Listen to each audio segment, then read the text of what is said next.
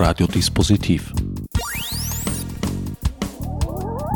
Die Sendung im Programmfenster.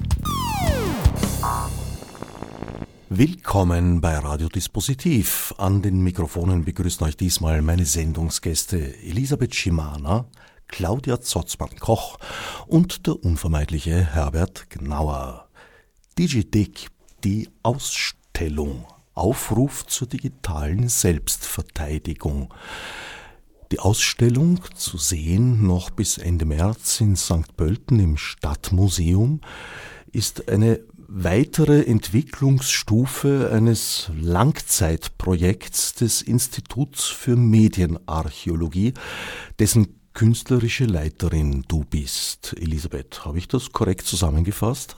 Ja, ganz, ganz korrekt. Vor allen Dingen auch, nachdem wir uns ja sehr lang mit den analogen Medien beschäftigt haben, in unserem Ansatz der Medienarchäologie, haben wir jetzt sozusagen den Sprung in die digitale Medienarchäologie gewagt und beschäftigen uns eben damit, was diese Medien mit uns machen, wie wir sie verwenden, was dahinter steckt.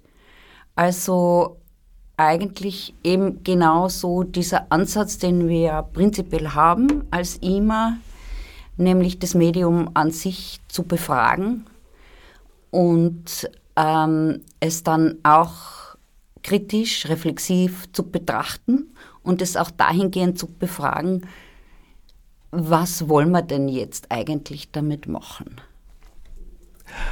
Claudia, du hast eine Vielzahl der Texte, denen man in und um die Ausstellung herum begegnet, verfasst. Beiden gemeinsam ist euch der künstlerische Zugang. Du, Elisabeth, bist ja eigentlich Komponistin Du bist Autorin, allerdings mit einem starken, wie soll ich es sagen, handwerklichen Hintergrund äh, als ja, Data and Security Expertin. Äh, soweit richtig, ja. genau. Und ähm, dann gab es, äh, oh Gott, äh, Elisabeth, wann war denn das, das Symposium? 20. 2020, genau. Es war schon, äh, es war auf jeden Fall schon äh, Pandemiezeit. Und ihr hattet mich dann eingeladen, dort einen Vortrag zu halten. Und äh, nach diesem Vortrag ähm, habt ihr mich dann gefragt, könntest du dir vorstellen, das Handbuch für diese Ausstellung zu schreiben? Und ähm, das konnte ich mir dann vorstellen und äh, gesagt, getan. Ähm, und jetzt sind dann auch ein ganzes Teil äh, Texte oder Textausschnitte davon und halt auch noch extra Beschreibungstexte und so weiter in die gesamte Ausstellung auch noch eingeflossen. Und ähm, ich weiß noch, jetzt ich das erste Mal dann reinkam, das war eigentlich direkt zur Eröffnung, habe ich ja dann auch erst so im Gesamtwerk gesehen und war tatsächlich völlig äh, geplättet, äh, wie viele von meinen Texten dann auch wirklich äh, direkt für alle, die in die Ausstellung kommen, dann zu sehen sind. Also zusätzlich noch zu dem Handbuch, was man natürlich auch noch lesen kann. Du hast ja im Grunde eigentlich immer einen thematisch starken Bezug gehabt zu diesen Themen, äh, eben ja auch soziale Auswirkungen von sozialen und anderen Medien. Wie ist da bei dir der Weg gewesen? Wie kommst du als Komponistin zum, zum Thema Medien an sich? Und Medienkritik vor allem. Naja, ich komme ja aus der elektronischen Musik und äh, zwangsläufig muss ich mit den elektronischen Medien dann beschäftigen oder Werkzeugen, sagen wir mal so, beschäftigen. Und äh, mein künstlerischer Weg hat ja ganz stark übers Kunstradio funktioniert. Das heißt, äh, Ende der 80er Jahre, äh, eigentlich als das Kunstradio überhaupt erst entstanden ist, war ich dann schon ziemlich schnell mit dabei als Künstlerin und die Auseinandersetzung, also das war ja wahnsinnig spannende Zeit damals, äh, wo ja so das ganze äh, WWW äh, erst richtig entstanden ist und die, äh, die Anfang der 90er Jahre gab es rund von den Künstlerinnen rund um das Kunstradio eine ganz starke Auseinandersetzung mit dem Medium. Ja? Und äh, das hat natürlich meinen Weg ganz stark geprägt. Also ich war nicht äh, sozialisiert als, als Künstlerin, als Komponistin in der klassischen zeitgenössischen Musik, ja? sondern ich war sozialisiert in erster Linie über die, über die ganzen Projekte beim Kunstradio. Und das macht natürlich dann, äh, gibt, a, gibt einen anderen Blick auf die Dinge, einen sehr kritischen Blick. Wenn man da in der Geschichte zurückschaut, fällt mir ein als Vorläufer, als hm, Vorläufer mit sehr, sehr großen Schuhen, zum Beispiel das Studio von Rai, also die Rundfunkstationen, in diesem Fall die italienische, haben eigene Studios entwickelt und betrieben, um der experimentellen elektronischen Musik, äh, ja, wie soll ich sagen, um sie zu befördern. Bruno Moderna und ganze Reihe großer Namen sind damit äh, äh verbunden. In Österreich gab es sowas nicht. Das Kunstradio ist das äh, so ein bisschen aus einer Selbsthilfe der Künstler und Künstlerinnen entstanden? Nein, ganz und gar nicht. Äh, das Kunstradio wurde von der Heide Grundmann äh, ins Leben gerufen. Und zwar unter dem interessanten Aspekt, was macht die bildende Kunst im Radio? Das war der Grundgedanke. Ja? Und, äh, und dann, wenn wir auch so mit den, äh, sagen wir mal, elektronischen Medien äh, begannen, begannen sich die Felder ja auch sehr zu überschneiden. Ja? Viele Künstler, Künstlerinnen haben ja sowieso begonnen, in beiden Medien zu arbeiten, sowohl äh, also Bild, Film, Sound und so weiter. Das heißt, es war ja ein, ein sehr äh, Sparten, spartenübergreifend eigentlich. Ja? Und das Spezielle am Kunstradio war wirklich das, nicht zu sagen, wir machen eine Musiksendung und den ganzen historischen Ballast dieses Begriffs Musik sozusagen mitzunehmen, sondern ähm, wir, fra also wir fragen weil die Heide Grundmann war ja äh, Redakteurin bei der BBC vorher, also immer mit bildender Kunst sozusagen beschäftigt. Was macht die bildende Kunst im Radio? Und aus diesem Ansatz heraus entstand sowas wie Radiokunst überhaupt. Ja? Und natürlich, das ist immer die Frage, was ist denn Radiokunst? Aber es ist äh, eine Kunstform, die sich explizit mit dem Medium Radio beschäftigt. Ja? Und aus dem heraus, und da darf man nicht vergessen, was da alles daraus entstanden ist. Das waren ja am Anfang, also dann kam natürlich Robert Adrian X mit der Telekommunikationskunst und so weiter. Und wenn wir heute schauen, wer wo sitzt, zum Beispiel Gerfried Stocker, Leiter des, äh, der Ars Electronica, die, die waren alle da involviert in dieser Zeit. Das war so ein Hotpot an Leuten, die wo, wo, wo plötzlich auch ein Medium da war, wie das Internet, wo man gesagt hat, ui, was ist denn das? Ui, was macht denn das? Was können wir denn da als Künstlerinnen machen? Und da möchte ich jetzt gleich, kann ich jetzt gleich natürlich ähm, äh, sagen, wir haben jetzt ähm, diese Woche am Donnerstag und Freitag beschäftigen wir uns genau damit, ja, nämlich unter dem Titel Als das Netz noch jung war. Äh, und dann die Frage der Zukunft, weil auch ich mich daran erinnern kann, es gab viele Utopien, was man denn mit in dem Raum oder was man damit machen kann. Und was wir über die Jahrzehnte jetzt erleben konnten, ist die totale Durchkommerzialisierung. Und äh, äh, eigentlich ein Raum, der uns verloren gegangen ist. Und jetzt stellt sich die Frage, äh, was können wir denn machen? Was soll man machen? Es gibt Proteste, es gibt Alternativen, es gibt andere Ansätze, nur leider wissen noch viel zu wenige davon. Und das würde man ganz gerne den Menschen sagen, Leute, ihr müsst nicht mit Google suchen, ihr müsst auch nicht äh, bei Facebook sein, ihr müsst auch nicht äh, twittern, ihr müsst auch nicht... Ähm, alle eure Daten auf eurem Android Google zur Verfügung stellen. Es geht doch anders. Es geht eben auch anders. Es, ihr müsst eben auch nicht auf die Services verzichten. Ihr müsst sie nur vielleicht anders verwenden oder auf andere Services umsteigen. Dazu werden wir noch kommen. Also am Anfang stand jetzt von dem DigiDic-Projekt äh, stand ein Symposion. Da warst du bereits an Bord, Claudia. Mhm das zum Ziel gehabt hat, äh, zum Thema, ja, wie ist es jetzt eigentlich in der digitalen Gesellschaft? Wie verwenden wir Medien? Welchen Einfluss haben sie auf uns? Wie können wir sie eventuell beeinflussen? Experten aus den technischen Bereichen, sind ja auch mehrere involviert, äh, und eben auch Künstler und Künstlerisch, Künstlerinnen in, nicht an einen Tisch vielleicht, aber in einen Raum zu bringen und dort äh, mehrere Tage lang über diese Themen reden und diskutieren zu lassen. Mhm. Und daraus sind dann Folgeprojekte entstanden. Mhm, ganz genau. Also ähm, es gab dann halt auch äh, Arbeitsgruppen im Rahmen dieses Symposiums oder die sich dort gebildet haben, die dann auch äh, gemeinsam noch weitergearbeitet haben an unterschiedlichen Stellen. Ähm, ich überlege gerade, ich glaube, ich war bei Autonomie, ne? Ja. Ähm, also welche Möglichkeiten wir tatsächlich haben, welche, ähm, welche Möglichkeiten wir Menschen halt auch, äh, ich sage jetzt mal in Anführungsstrichen, unfallfrei an die Hand geben können. Also mit einem möglichst niederschwelligen Einstieg, wo Leute sich dann halt auch ja quasi auch trauen können, mal was anders zu machen. Ähm, weil ganz viel, was mir tatsächlich so im, ja, im Alltag und im Berufsleben äh, so über den Weg läuft, sind Leute, die sagen so, oh mein Gott, habe ich jetzt was kaputt gemacht?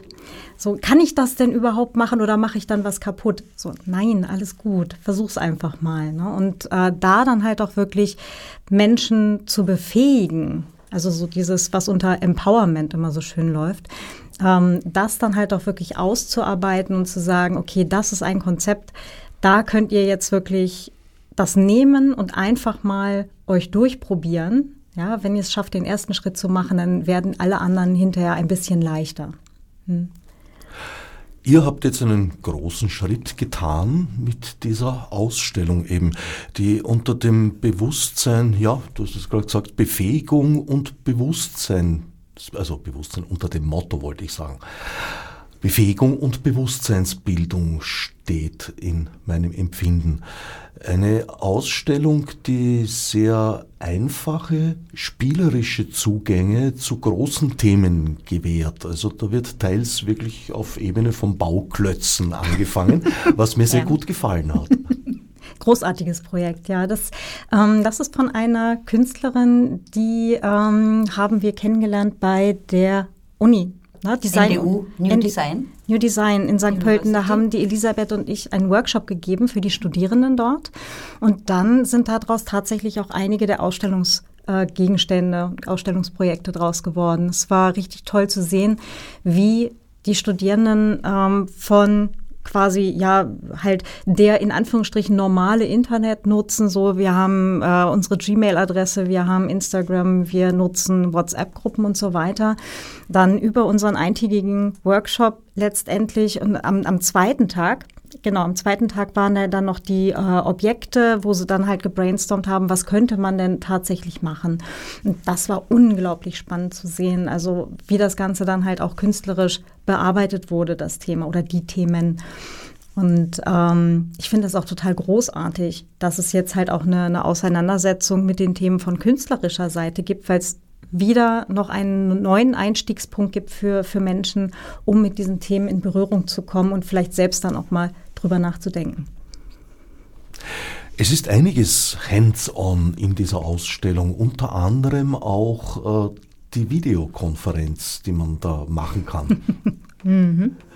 Mit Projektion auf einen Globus in einer Darstellung direkt im Raum. Mhm. Wie ist denn eigentlich äh, das Feedback? Äh, Eröffnung war ja im Herbst bereits, 2022. Ah ja, Ende November, also äh, 30. November. Und dann natürlich äh, schwierige Zeit, weil einfach Weihnachten und so weiter. Und ähm, naja, für uns ist es eigentlich schwierig, festzustellen, wie das Feedback denn eigentlich ist. Ja? Und ich denke, dass das auch für das Museum ähm, völlig ähm, andere Situation ist, weil es ein Stadtmuseum ist. Ja? Also wir befinden uns jetzt nicht in einem Kunstraum oder so. Und das war aber immer Konzept, mit so einer Ausstellung nicht in einen Kunstraum zu gehen, sondern eben in ein Volkskundemuseum oder Stadtmuseum, also in, ein, in einen Ort, wo man einfach hingeht, wenn man in einer Stadt ist oder wo auch die Leute von vor Ort hinkommen. Und, aber andererseits gibt es natürlich äh, dort auch nicht die Strukturen, die es jetzt zum Beispiel in größeren Museen oder Kunstmuseen äh, oder so gibt. Und das ist wirklich eine ziemliche Herausforderung, sage ich mal. Und auch ein bisschen, bisschen ähm, schwierig wirklich festzustellen, was gibt es denn für Feedback? Medial gibt es ein sehr gutes Feedback insgesamt, muss man sagen. Es gibt ein großes Interesse. Aber was, womit sich die meisten Leute immer noch schwer tun, zum Beispiel die Wiener und Wienerinnen, St. Pölten, wieso sind wir nach St. Pölten gefahren? also das habe ich irgendwie schon bemerkt, dass das ziemlich, also nach Graz oder nach Linz ist irgendwie jetzt so, das sagen wir mal, Kulturpublikum oder so, ist in den Köpfen schon ziemlich drinnen, ja. Naja. Aber nach St.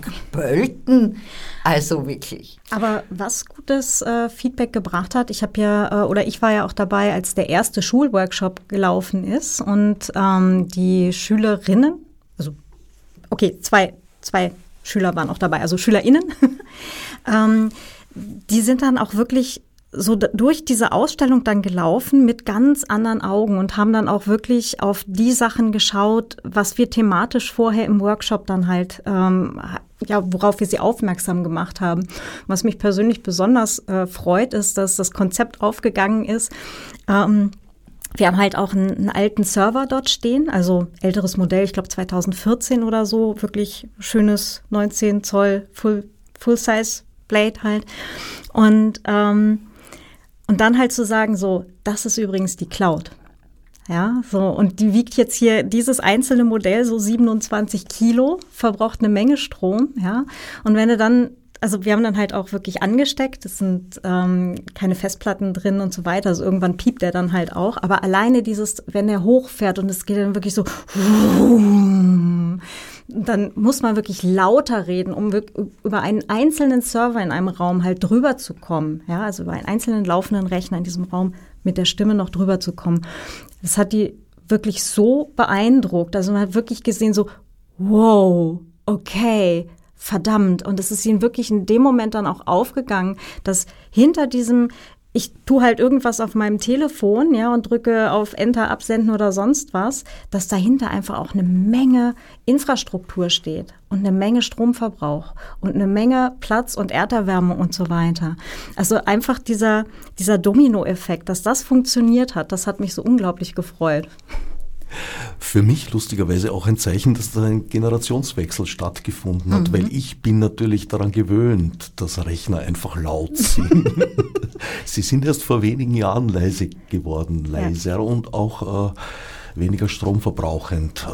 2014, äh, ja, mhm, da waren sie schon weniger, aber die aber Festplatten und 2000, da konnte man noch Eier drauf braten. Mhm. Ja, ja, ja. Also wir haben auch eine offene Festplatte da, dass sie dann halt auch wirklich gucken können, wo liegen denn tatsächlich meine Daten. Ne? Also wenn man dann noch sagt, okay, und jetzt hier Facebook, Instagram, WhatsApp und so weiter, die haben halt ganze ganze Kühlhäuser voll von den Dingern, ja. Also das ist eben nicht nur einer, sondern Tausende. Ja, das, das ist dann schon, da wird dann auf einmal so das Netz auch haptisch. Ja, weil die Cloud an sich wird ja sehr oft äh, einfach als abstrakter Begriff genommen, wo gar nicht hinterfragt wird, ja, wo befinden sich die Daten, die leben im Kabel oder, weil irgendwo war ja auch so immer die Behauptung, da brauchen wir auch keine Festplatten mehr, ne? die Daten sind ja eh in der Cloud. Mhm.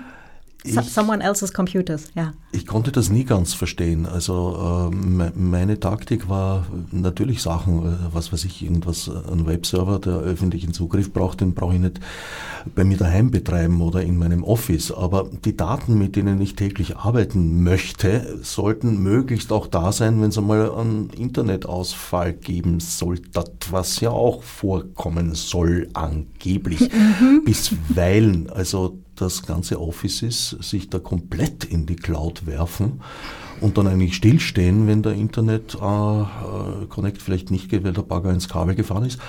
Äh, na, kann ich nicht ganz nachvollziehen. Und ich warte da eigentlich auch auf einen äh, Backlash. Aber deswegen ist es ja auch total schön, dass wir halt so eine Ausstellung haben, die einfach da ist, wo man hingehen kann. Ja. Die funktioniert total analog. Allerdings auch hingehen muss. Also es gibt keinen Zugang zum Beispiel über das äh, World Wide Web. Es gibt keine Web-Oberfläche, es gibt äh, auch zu den einzelnen Erklärungen, also einzelnen äh, Ausstellungsobjekten äh, keine Erklärungen im Internet. Oh das ja, die gibt's. Wirklich? Habe ich so schlecht recherchiert? Ja, schlecht recherchiert. Die gibt es tatsächlich. Schande. Unter dem Titel, also auf der Webseite äh, äh, Ausstellungsobjekte, ist eigentlich, sind alle Objekte ganz gut beschrieben und zwar genauer als in der Ausstellung. Also, das kann man jetzt wieder sagen, was können wir tun, damit es sichtbarer wird. Das mhm. ist immer so eine Frage. Ne? Man ist da, wenn man eine Webseite macht, da hat man immer so auch einen blinden Fleck. Und solche Feedbacks sind natürlich eigentlich extrem hilfreich, weil man dann merkt, okay, das haben wir vielleicht nicht gut äh, platziert oder so. Mhm. Ja? Ist, immer, ist immer so ein bisschen ein Problem. Ja? Also wenn das Link Bei so einer komplexen Sache, ja. Wenn das Link schon Ausstellungsobjekte heißt, muss ich die Schuld leider zur Gänze auf mich aber, du hast hoffentlich auch gesehen, dass man das Buch auch tatsächlich ähm, im Shop vom IMA kriegt. Habe ich gesehen und da Immerhin. wusste ich aber bereits, so weit habe ich schon recherchiert, dass ich es auch als PDF downloaden kann. Genau. Und habe mm, mein Budget lieber in das Buch über Max Brandt investiert. Genau. Na, wir haben einfach, es gibt, es gibt Menschen, die haben das gern digital und es gibt Menschen, die haben Dinge gerne haptisch. Ich gehöre zu den Menschen, die viele Dinge eigentlich gern haptisch hat, vor allen Dingen Bücher. Und äh, wir bieten eben beide Möglichkeiten an. Und logischerweise, wenn ich was druckt, dann kostet es einfach was. Und wenn ich es einfach zum Download freigebe, weil, ja. Insofern gibt es eben beide Möglichkeiten, also das Buch von der, also das Anleitung zur digitalen Selbstverteidigung ähm, zu benutzen und mal zu lesen und mal vielleicht ein paar kleine äh, Tipps daraus anzunehmen. Also ich schließe, ich schließe mich da gar nicht aus. Da gibt so viele Dinge, selbst wenn man sich damit schon beschäftigt, äh, die man noch viele Dinge, die ich überhaupt nicht gedacht habe und wo man einfach nur einmal genauer hinschauen muss und, äh, und so weiter. Und was uns schon sehr wichtig war bei der Ausstellung und anscheinend das ist das geglückt und das freut mich sehr, dieses sehr abstrakte und nicht greifbare Thema oder diese Themen in den, in den physischen Raum, in die Haptik zu bringen. Das war unser sehr großes Bedürfnis sowohl mit dem Server oder mit den Würfeln oder mit der Waage oder mit sonstigen Dingen, wo man Dinge einfach wieder in die Hand nehmen kann mhm. und sich äh, mit, mit dem Thema beschäftigt. Das war uns tatsächlich ein sehr, sehr großes Anliegen. Der Blick aus der Ausstellung in die Welt hinaus hingegen ist durchaus sehr stark und gefördert. Da gibt es zum Beispiel das Guckloch in eine schlechtere Welt. Äh, das Blicke durch unterschiedliche äh, Überwachungskameras gestartet. Das mhm. äh, fand ich sehr nett. Das ist von der Caroline Butet, das ähm, äh, Peephole, mhm. ne? genau, Virtual Peephole. Ähm, ja, wo sie ähm, frei zugängliche Überwachungskameras überall in der Welt ähm, einfach ja, äh, angeschlossen hat, beziehungsweise die, die Informationen dazu zusammengesammelt hat. Das sind alles Kameras, die wirklich einfach komplett frei im Internet hängen, wo diejenigen, die sie aufgestellt haben, ähm, teilweise auch einfach nicht drauf geachtet haben. Ähm, ne, so ist da jetzt ein Standardpasswort, ist überhaupt ein Passwort drauf äh, und so weiter. Und dann kann man in der Ausstellung eben durch so einen ähm, wie heißen die Dinger eigentlich, was man an der Tür halt auch hat, so ein Spion. Guckloch. Ja, genau. Eigentlich eh Guckloch. Guckloch, genau. also durch so ein Türspion halt einfach reinschauen und jedes Mal, wenn man diese kleine Klappe zumacht und wieder aufmacht, sieht man halt eine andere Kamera, eine weitere. Und, ähm, Bekommt war, auch eingeblendet, wo sie sich befindet. Genau. Und die Caroline, die war auch äh, bei der Ausstellungseröffnung da und wir haben uns eben auch kurz drüber unterhalten und sie meinte dann auch, also es ist schon weniger geworden, es gibt schon weniger frei verfügbare Kameras im Netz, aber immer noch viel zu viele. Wobei es sich da wohl gemerkt nicht um Kameras handelt, die vom Tourismusverband auf irgendeine Domspitze gepflanzt wurden, sondern um eben Überwachungskameras, mhm. die eigentlich unfreiwillig im Netz stehen und sehr oft auch äh, eigentlich Datenschutzverletzungen darstellen, weil sie oftmals öffentlichen Raum abfilmen, ohne dafür äh, berechtigt zu sein. Mhm. Ja. Und wenn man sich's näher überlegt, wird dadurch unter Umständen äh, sehr wohl äh, eben persönliche Informationen über die Nachbarschaft preisgegeben. Wie oft brennt Licht hinter diesem Fenster und, und, und. Alles Frage- und Problemstellungen, die erst mit den digitalen Medien auf uns zugekommen sind. Ich bin tatsächlich total gespannt, wie viele Menschen, die in die Ausstellung gehen und genau dieses Objekt entdecken, vielleicht selber drauf kommen, oh, ich sollte meine eigene Kamera, die ich aus welchen Gründen auch immer bei mir im Vorgarten habe oder sonst irgendwo, ja, oder vielleicht in der Arztpraxis, ähm, sollte ich vielleicht doch auch mal absichern. Habe ich da eigentlich ein Passwort gesetzt? Also das ist ja dann halt auch ein, ein Outcome, wo ich mir denke, das wäre total schön, mehr Leute, dass sie, dass sie selber auch noch drüber nachdenken, was sie eigentlich da gerade tun und was sie ähm, ja in die Welt loslassen. Der Zugriff auf Kommando-Interfaces hat uns in Wien schon mal äh, Festtagsgeläute um zwei Uhr früh vom Stephansdom beschert und der Kardinal musste beim Dompfarrer anrufen, was denn da los sei. Es war von einem Heck die Rede. Allerdings, wenn von einem Heck die Rede ist, ist er selten der Fall. das ist leider wahr, ja. Wo der Rauch ist, ist kaum je das Feuer. Alte Stadt-Indianerweisheit. Ja, aber das ist, äh, es ist ja natürlich die, die leichte Aussage, womit wir es uns auch alle viel zu einfach machen. Ja? Und da muss ich mich auch selber immer wieder an die eigene Nase nehmen und mich dran erinnern. Ähm, alleine, wie wir das ausdrücken. Ja, heutzutage würde man von Framing reden. Alleine, wie wir reden, ist ja nicht egal. Und wenn man sagt, ich wurde gehackt oder wir wurden gehackt, ähm, ist an diesem Satz oder die Aussage an diesem Satz ist ja schon, alle anderen sind schuld, ich bin das Opfer oder wir sind das Opfer. Ja, also die handelnde Person in diesem Satz, ich wurde gehackt, ist wer anderer. Ja, oder die, die haben uns gehackt, wer auch immer. Und ähm, aus dieser Opferrolle rauszukommen und zu sagen, okay, ich übernehme hier auch die Verantwortung und schaue darauf, habe ich vielleicht meinen Schlüsselbund hell beleuchtet draußen liegen lassen, ja, oder sogar stecken lassen. Ähm, ist halt eine völlig andere Angelegenheit. Und plötzlich steht man da und sagt, ja verdammt, okay, ich muss selber Verantwortung übernehmen. Ja, und äh, das ist nämlich das, was uns fast allen jederzeit passieren kann. Ich habe meinen Schlüsselbund draußen beleuchtet stecken lassen, ist dann halt sowas wie Standardpasswort haben. Und äh, dazu sagen, okay, ich übernehme die Verantwortung, ich setze neues Passwort, ich kümmere mich um meinen Kram, ähm, erfordert natürlich von uns allen, dass wir dann halt auch in Bewegung kommen. Es ist so ein bisschen wie die Neujahrsvorsätze. Ich nehme jetzt nochmal 16 Kilo ab oder so. Mhm. Muss man halt auch durch, im Zweifelsfall, wenn man sich halt auch äh, irgendwie ähm, in der Welt ja, besser bewegen möchte. Ne? Und ähm, es ist nicht einfach oder viele Sachen sind eigentlich ganz einfach, aber sie sind unbequem. Und wir müssen halt irgendwie einfach erstmal ins Tun kommen. Aber dieses, um ins Tun zu kommen, da den Einstieg zu kriegen, das versuchen wir dann halt auch so leicht wie möglich zu machen. Öfter wird in der Ausstellung die, der historische Kontext äh, thematisiert. Da gibt es zum Beispiel die Timeline der Proteste gegen die großen IT-Unternehmen ein Objekt, vor dem man längere Zeit verweilen und nachdenken kann. Wieso waren Proteste gegen die einen zu einer bestimmten Zeit so stark und sind dann zurückgegangen und vielleicht wiedergekehrt? Das ist ein sehr interessantes Muster, das sich da ergibt. Ja, das ist ein Objekt von Tactical Tech, mit denen wir äh, eine Kooperation haben. Äh, Tactical Tech ist eine große NGO, die sich mit dieser Thematik schon sehr lange beschäftigt und ihren Sitz in Berlin hat.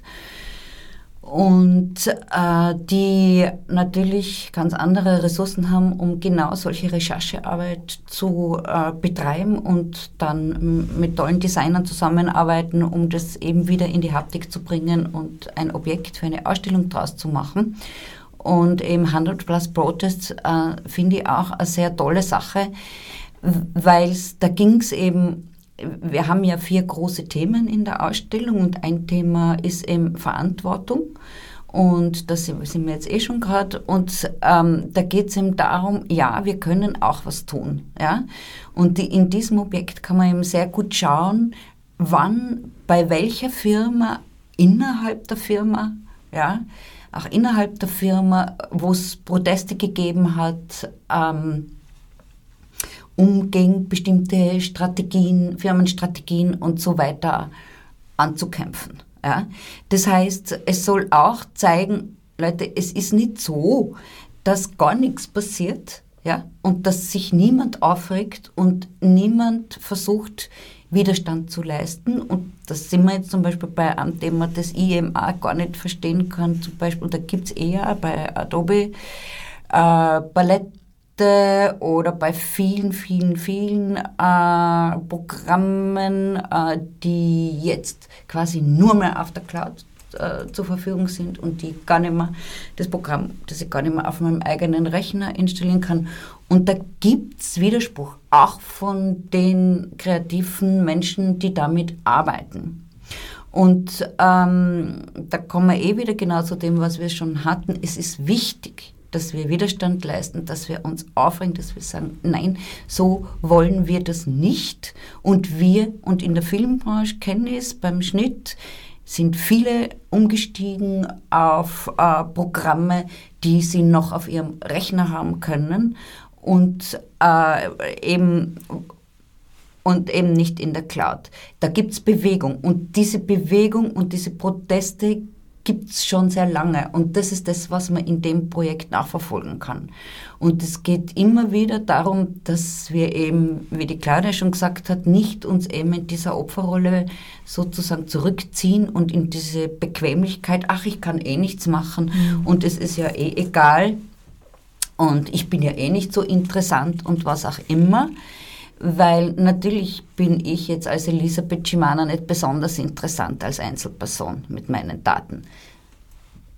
Aber in Summe, weil da geht es ja um riesige Datenmengen und für äh, gesellschaftlich relevante Analysen brauche ich riesige Datenmengen, trage mit meinen Daten dazu bei, dass gesellschaftlich relevante politische Entscheidungen getroffen werden. Und ich glaube, das ist etwas, was vielen nicht bewusst ist. Und alle, die, die sagen, ach, ich bin eh nicht so interessant. Nein, richtig, du bist als Einzelperson wahrscheinlich wirklich nicht so interessant. Mhm. Ja, aber die, die, die, die, die Menge, die Claudia wird mir gleich widersprechen, ich bleibe jetzt trotzdem mal da dabei, mhm.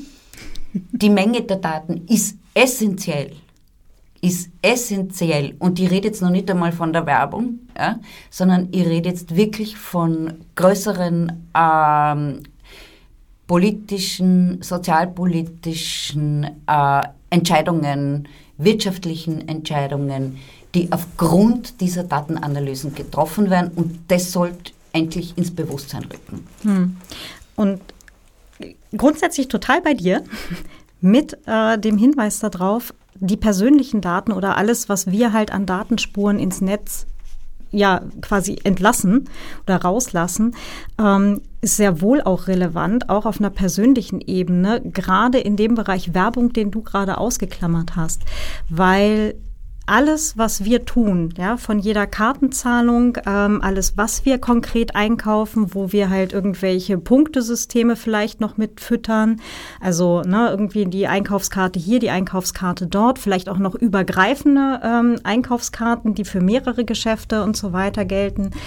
Ähm, das alles füttert halt Profile über uns, die dann wieder ähm, ja, von Algorithmen äh, verwendet werden, um uns Sachen anzuzeigen, die uns dazu bringen, Geld auszugeben. Im schnödesten Fall oder im einfachsten Fall und vielleicht auch im harmlosesten kaufen wir ein paar Schuhe, das wir nicht brauchen, das wir nicht im Budget haben. Ja, solche Systeme werden aber auch letztendlich von anderen Werbetreibenden verwendet. Ja, und im schlechtesten Fall gehen wir vielleicht nicht wählen. Ja, und das sind, das sind ja halt auch wieder gesellschaftliche Auswirkungen letztendlich. Ja, das, das Paar Schuhe ist unser eigenes Problem, vor allem wenn wir das Geld eigentlich nicht hatten. Ähm, aber wenn es eben von anderen Werbetreibenden wie Parteien und so weiter dann verwendet wird, dann haben wir halt auch das gesellschaftliche Problem früher oder später. Und diese Daten sind halt einfach da und wir füttern sie jeden Tag weiter an. Und das bewusst zu machen und da dann halt auch entsprechend zu, äh, selber dann zu sagen, okay, ich entscheide mich dagegen, diese 50 Cent Rabatt zu kriegen äh, und ich gebe jetzt meine Punktekarte gebe ich aus dem Börsel raus und lasse sie zu Hause, ja. Ähm, da dann irgendwann hinzukommen, das ist dann halt wirklich Schritt 12 von 12 oder so. Naja, ich würde das sogar noch weiter treiben, weil das, äh, was du genannt hast, das Paar Schuhe ist tatsächlich verhältnismäßig harmlos, aber es geht ja auch in Bereiche hinein, wie zum Beispiel Pre-Crime, wo ich das, den Eindruck habe, dass in letzter Zeit mal wieder ein neuer Versuch geritten wird, das durchzusetzen und einzusetzen. Und ganz, ganz viele bis zur Kreditvergabe, Jobvergabe und, und, und. Mhm. Das ist ja ein, ein, ein, ein natürlich höchst problematischer Bereich. Hm. Oder auch äh, ganz bekannter Fall, ähm, eigentlich in, also damals passiert in Amerika, aber nehmen wir auch gerne das amerikanische Beispiel her. Damals wurde von der Supermarktkette Target eine junge Frau angeschrieben und beglückwünscht zu ihrer Schwangerschaft, ja, mit entsprechenden Gutscheinen für alle möglichen Produkte, die sie jetzt dann halt über die nächsten Monate dann haben wollen würde und so weiter war damals der große Aufreger, weil ihre Familie noch gar nicht wusste, dass sie schwanger ist und es dann riesigen Terz zu Hause gab. Auf jeden Fall musste sie dann halt auch zu Hause zugeben, ja doch, ich bin schwanger, ja und ähm, das, also dieselben Sachen werden jetzt tatsächlich auch verwendet, beziehungsweise eigentlich noch darüber hinaus.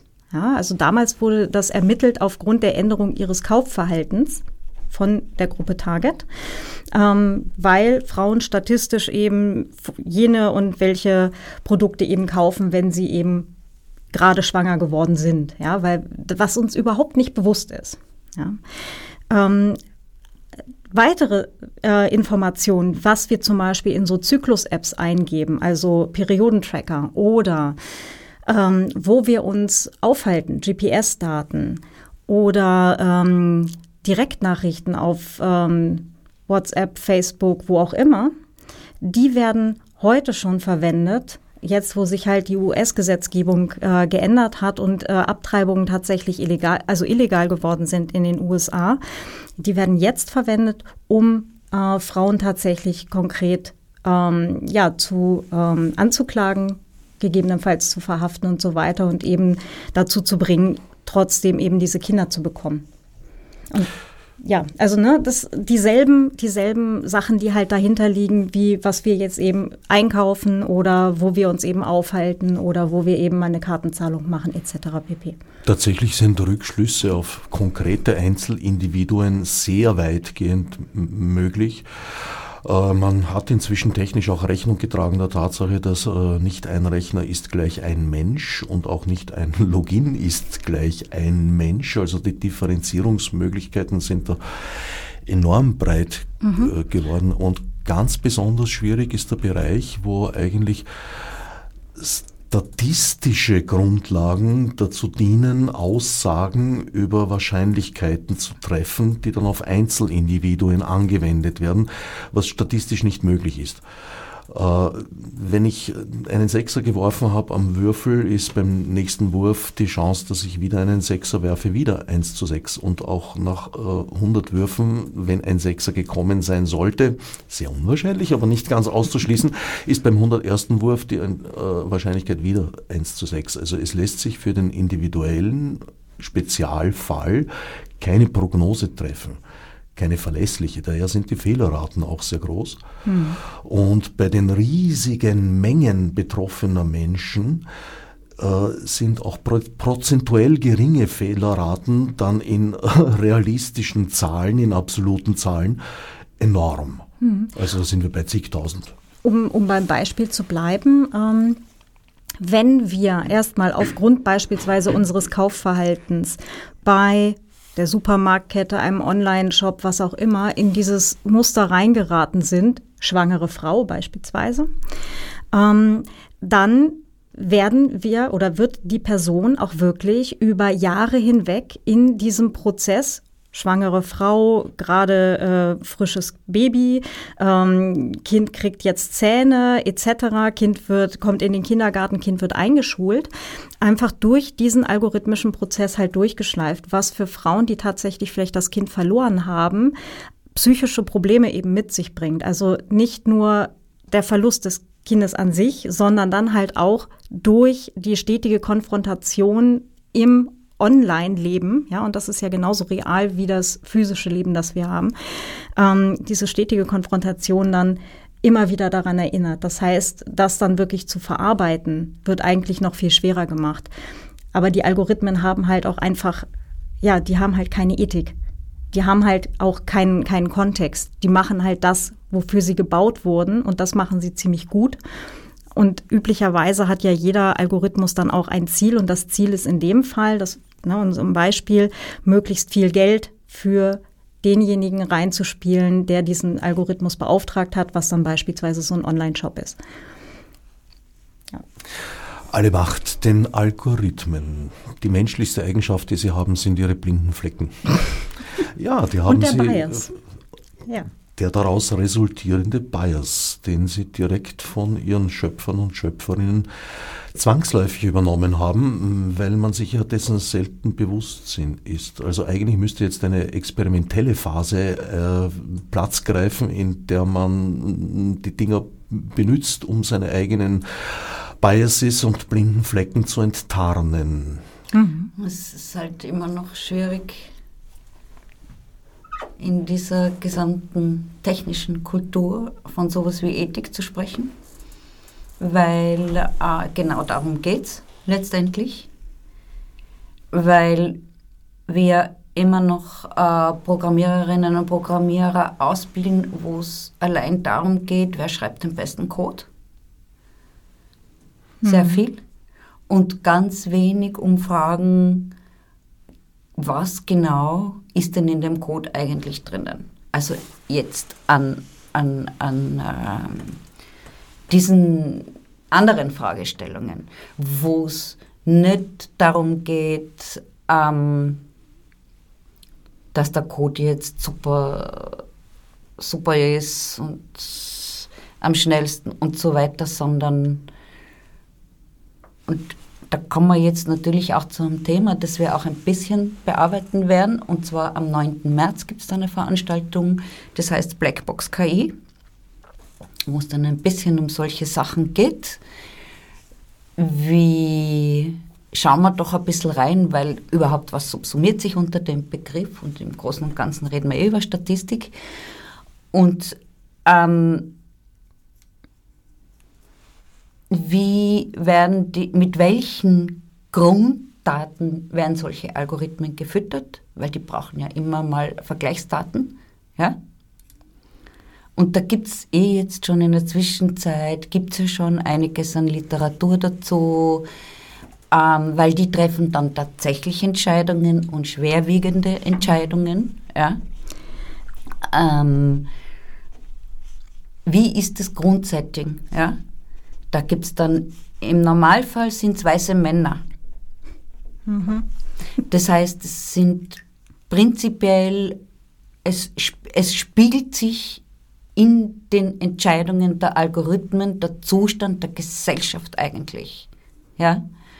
Und deshalb gibt es eben ganz viele, sehr viele Entscheidungen, die getroffen werden, die man sehr gut hinterfragen muss. Und jetzt ist es eine Frage auch der Ausbildung, ja, Ethik in den technischen Fächern, einfach, dass das eigentlich eine ganz eine wichtige Sache ist. Ja, aber für die Menschen, für die Menschen ist ja die Sache, weil momentan, was ganz häufig oder in meiner Beobachtung, was versucht wird, ist einem Werkzeug Ethik beizubringen, ja, als würden wir versuchen, einem Hammer Ethik beizubringen. Und diese ganze Technologie, die wir haben, ist letztendlich nur ein Werkzeug. Ja, aber die Menschen, es, dieses ja. Werkzeug wird immer noch von Menschen geschaffen. Genau. Und natürlich geht es um die Menschen. Ja, ja, ja aber es ist, äh, ich gebe dir recht, man muss äh, auch nicht dem Hammer und auch nicht dem Schmied, der den Hammer herstellt, äh, das vermitteln, sondern den Menschen, der den Hammer verwendet. Dort wird der Unterschied gemacht. Beiden. Beides. Es Beides? gibt glücklicherweise schon durchaus Ansätze, zum Beispiel den digitalen Humanismus, der an der TU Wien äh, verstärkt betrieben wird. Und dann gibt es auch dort das Institut für Technikfolgenabschätzung, die da mhm. sehr, sehr wertvolle Arbeit leisten. Mhm. Aber sie zu verbreiten, ist ja eure Aufgabe. Uns eigentlich machen wir ständig Dinge, die eigentlich gar nicht unsere Aufgabe sind. Aber so ist es wahrscheinlich mit den Künstlerinnen. Ja, die müssen immer Dinge tun, die sonst in der Gesellschaft ja, nicht funktionieren oder wo große blinde Flecken sind. Ja. Ist das nicht Ihre edelste Aufgabe? Hm. Ja, ja. Das ist auch die undankbarste äh, Aufgabe. Genau. Da bin ich gar nicht mal so sicher. Also wenn man, äh, wie wir es ja jetzt gerade getan haben eigentlich, ist das ja das, wozu die Ausstellung verlockt, den Fährten zu folgen und ein, sich einem Thema dann hinzugeben im, im, im Nachdenken, was wir jetzt gerade ja, hm. schon wenn, wenn dann halt wirklich auch die, diese Schwelle dann da ist, sich wirklich mit den Themen zu beschäftigen, damit auseinandersetzen zu wollen und vielleicht dann halt auch im, in Folge dann reflektieren, das eigene Verhalten reflektieren etc. Aber bis dahin sind wir ja quasi diejenigen, die der Gesellschaft nicht nur den Spiegel vorhalten, sondern die halt auch sagen, so nicht nur so ist es, sondern das gehört eigentlich auch mal bearbeitet. Und wir sind halt so das, das nagende Gewissen eigentlich der, der Gesellschaft. Und ähm, als solches ähm, ist es dann halt doch immer schwierig, ähm, ja, halt auch auf einen, auf diesen positiven Neujahrsvorsatz äh, zu kommen. Von ich, ich sollte mal oder ich werde dieses Jahr. Ähm, und eben weg von dem, ja, verdammt, ich muss mich damit auseinandersetzen. Ne? Es ist, also da ist halt schon diese, diese Schwelle muss irgendwann mal erreicht werden, zu sagen, okay, ich, ich mache es jetzt dann auch. Es wird uns mittelfristig gar nichts anderes übrig bleiben. Sehr empfehlenswert als Einstieg, aber auch zur weiterführenden Beschäftigung. Erwähnte Ausstellung Digidic zu sehen, noch bis Ende März. 19. März, um ganz genau zu sein. Ich schätze deine Präzision. Bis 19. März in St. Pölten im Stadtmuseum in Gehweite fünf, sechs Minuten vom Bahnhof und auch ein Parkhaus ist in, in, der Gegend. Also tatsächlich leicht zu erreichen, selbst für Wiener, die die Stadt nicht gern verlassen, wenn es nicht einen triftigen Grund gibt. Hier ist er.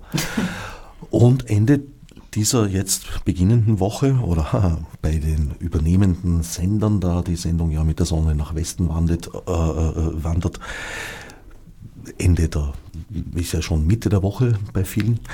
Äh, Donnerstag, Freitag, 26. und 27. gibt es Begleitprogramm, unter anderem auch eine Kuratorinnenführung.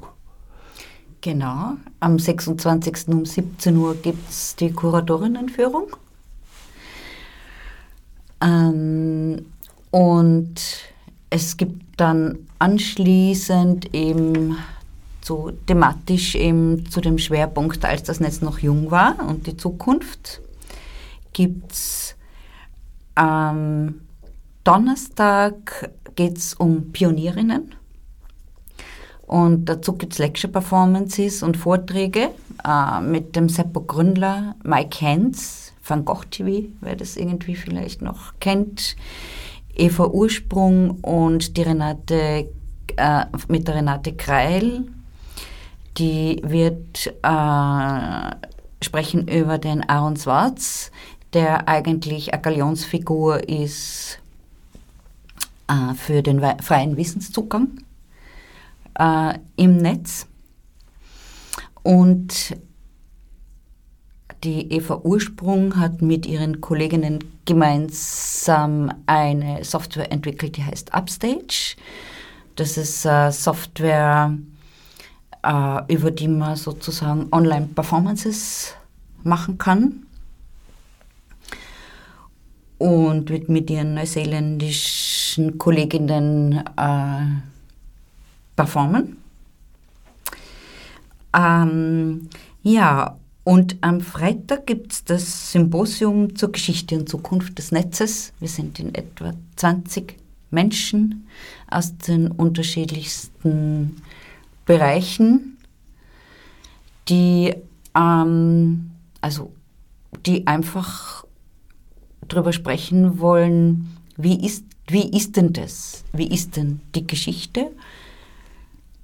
Was gab es für Utopien? Wo stehen wir jetzt?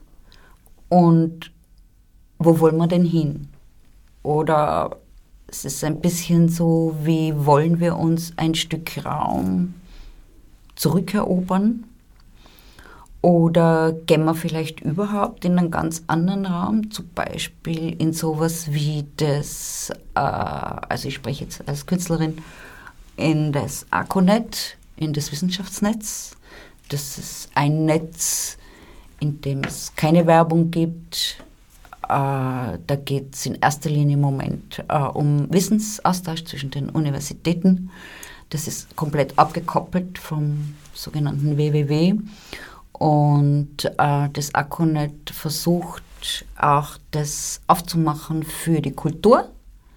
Das heißt, es ist in der Zwischenzeit auch schon einige, äh, viele Museen und so gerade in Österreich ist da die Initiative sehr stark.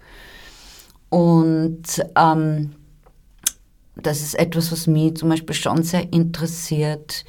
Gibt es da jetzt, könnte das ein Raum werden, der auch für uns KünstlerInnen zum Beispiel äh, interessant wird und machen die auf? Inwiefern siehst du das abgekoppelt vom allgemeinen WWW? Na, abgekoppelt im Sinne, dass es einfach ein komplett eigenständiges Netz ist. Also es gibt ja das WWW, das ist sozusagen das große Ding, wo sich alles tummelt und es gibt ja noch viele andere äh, Netze und dieses Netz sozusagen wird komplett eigens verwaltet, ja, und da gelten auch ganz eigene Bestimmungen. Und wie gesagt, es ist einfach ähm, voll, also es ist nicht kommerzialisiert. Es ist einfach frei von jedweder Werbung oder kommerziellen. Es gibt auch zu, zumindest jetzt noch absolut auch kein Bedürfnis oder es strebt auch nicht dorthin. Ja? Wohl ist es aber zugänglich, also in, in Teilen zumindest. Natürlich geschlossene mhm. Geschlossen. Bereiche auch, aber ja. durchaus öffentlich. Ja. Man bemüht sich ja um Wissensvermittlung. Genau. Glücklicherweise. Ja. Man kann natürlich auch Sachen nutzen, die jetzt schon da sind, ähm, wo wir dann halt wieder beim WWW eigentlich dann blieben. Aber ähm, nicht kommerzielle Alternativen wie beispielsweise das Fediverse, das ja seit der Übernahme von Twitter ähm, immer mehr Zustrom letztendlich auch hat. Und ähm, Werbeträger Elon Musk. genau. Er hat mehr für das Fediverse getan, als wir uns alle je erhofft hatten. Ja. ähm, Genau, aber das IMA ist jetzt übrigens auch äh, ähm, im Fediverse äh, anzutreffen beispielsweise und ähm, da, sind, da haben wir natürlich auch Möglichkeiten, dadurch, dass halt auch der Großteil aller Fediverse-Server wirklich halt auch selbst verwaltet ist oder halt von kleinen Communities betrieben wird, ähm, da dann halt auch wirklich eine, ein, ein breites Spektrum an Alternativen letztendlich zur, zur Verfügung zu stellen und wo wir letztendlich auch alle eine Möglichkeit haben, ein neues Online-Zuhause zu finden, um uns eben mit Menschen austauschen zu können, um eben Projekte zu starten, um halt auch ja, letztendlich in die Umsetzung zu kommen und wieder Menschen zu treffen und zwar auf Augenhöhe und nicht eben durch Algorithmen moderiert, die dann sagen, nö, dieser Inhalt ist für dich jetzt gerade interessanter, deswegen zeige ich dir die Inhalte deiner Freundinnen gar nicht mehr an. Mhm. Ja. Da möchte ich ganz kurz was das sind, nämlich war eine sehr interessante Diskussion zum Beispiel zu Google. Ja? Ich verwende schon seit, glaube ich, zehn Jahren keine Google-Suchmaschine mehr und auch keine Google-Dienste und so weiter. Ja? Und dann höre ich, ja, aber Google ist die Beste. Also, ja, was ist jetzt das Beste? Ist das Beste das, dass dir, wo der Algorithmus dir immer sagt, das ist das, was du hören oder was du sehen willst oder hören willst oder, oder, ja? Ist das wirklich das Beste? Naja, es gibt leider nur sehr wenige alternative Such, äh, also Algorithmen nicht. Algorithmen gibt es viele, aber Suchindizes. Das ist etwas, was Europa ja eigentlich schon vor 30 Jahren hätte antreten sollen. Äh, jetzt kommt da doch vielleicht ein bisschen Bewegung, könnte sein, man weiß nichts Genaues. Ja, ich habe heute früh gerade eine, eine Schlagzeile gelesen, dass es jetzt da tatsächlich losgehen soll mit einem europäischen Suchindex. Ich habe aber den Artikel noch nicht gelesen auf dem Weg hierher. Das heißt, äh, der wartet zu Hause gerade auf mich. Ich bin da auch total gespannt drauf, weil wir tatsächlich gerade, was Suchmaschinen angeht oder Suchindizes angeht, halt auch wirklich gerade ein Problem haben. Aber ähm, grundsätzlich auf die Idee zu kommen, was anderes als Google zu verwenden, vielleicht auch gerade im Journalismus, wo man vielleicht eher eine Metasuchmaschine dann auch verwenden könnte, um eben ein möglichst breites Spektrum an Informationen zu bekommen, um eben äh, aus unterschiedlichen Bereichen auch Informationen zu bekommen und eben nicht nur das, was einem ein Algorithmus sagt mit, das ist das, was du lesen sollst, ja, oder das ist das, wo jemand mich gerade dafür bezahlt, dass ich dir das anzeige, dass du das lesen sollst und weiter verbreiten sollst. Das ist ja vielleicht auch der interessante Punkt. Und tatsächlich gibt es ja auch äh, viele mittlerweile gut ausentwickelte äh, Alternativprodukte. Also im Audiobereich fiele mir da zum Beispiel Audacity ein, äh, ein, ein, wirklich sehr guter Editor, also zum Schneiden ein einfaches, intuitiv zu bedienendes Tool. Auf der anderen Seite ein Sequencer im, im professionellen Bereich mit Adur und, und so gibt es eine ganze Reihe von über die Jahre hinweg wirklich toll entwickelten Open Source äh, mhm. Projekten. Nicht zuletzt der Apache Web Server, einer der größten Erfolge. Aber der Serverraum ist überhaupt, äh, ja, würde ich sagen, in, zumindest in, in, in Betriebssystemebene ziemlich fest in Linux-Händen. Hier sind wir auch in Linux-Händen, unter anderem äh, in Händen des darauf laufenden Playout-Systems, das mir sagt, dass ich jetzt noch genau 17 Sekunden Zeit habe, um mich von meinen Sendungsgästen zu verabschieden. Ich danke Elisabeth Schimana für den Besuch im Studio, ebenso Claudia Zotzmann-Koch. Freue mich auf künftige Besuche und danke auch allen anderen fürs Zuhören. Snef Marburg mit Monesi. Fichte subsidiar